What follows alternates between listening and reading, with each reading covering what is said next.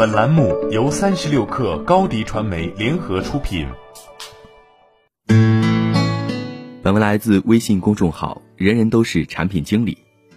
出海的机遇是很大的，无论是积累有意义的海外工作经历，丰富自己的人生阅历，还是收获丰厚的经济回报。但是回归到个人层面，我们该如何准备，以加入到这个正在进行的大航海时代呢？近年来，无论是传统企业还是互联网科技企业，都在加快出海的规模和速度，纷纷布局海外市场。为什么出海成为时下的香饽饽呢？从我的角度来看，主要包括以下几个原因：国内增长红利消失，移动互联网已经占据主导趋势，并且网民规模也已经趋近饱和。同时，国内一线互联网公司 BAT 和 TMD。已初步完成了娱乐、电商、金融、内容等领域布局，并向上游产业链的供给端延伸。最近几年又纷纷下沉三四线城市，攫取最后可能的市场增长机会。国内正面临一片红海的厮杀，出海确实为国内的互联网企业打开了一片新的天地。互联网产业的技术人才溢出，国内互联网产业二十多年的发展。在业务规模和领域不断扩大和延伸的同时，也培养了一批优秀的互联网人才。无论从技术、产品、运营，还是到营销增长，国内的互联网人才梯度和规模都是在呈几何效应的增长。这就好比八十年代末九十年代初的中国，那些从体制内出来下海的人，敢于面对风险和未知，而去攫取人生的第一桶金。在经济增长的背后。一方面是巨大的市场人口红利，随着收入的增长，当地居民已经不满足基本的吃穿住行需求，进而会面向更高的精神诉求和社会服务进行表达。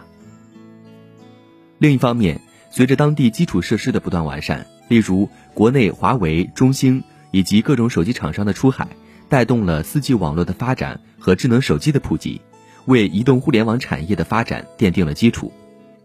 雅虎、阿里巴巴的投资人软银的孙正义有个非常著名的时光机理论，要充分利用不同国家和行业之间发展的不平衡。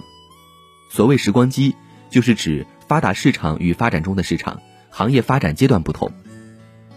说了这么多，其实一句话总结：出海的机遇是很大的，无论是积累有意义的海外工作经历，丰富自己的人生阅历，还是收获丰厚的经济回报。但是回到个人层面，我们该如何准备以加入到这个正在进行的大航海时代呢？从我的经历来看，有以下几点供大家参考：语言障碍，因为国内教育体制的问题，大多都不太重视英语口语的提升，加上毕业那么多年，可能英语课也早还给老师了。但是语言障碍的确是很多人出海当中遇到的第一个问题。本地消费和支付习惯，因为在出海过程中。做过产品运营方面的工作，所以对这一点感触极深。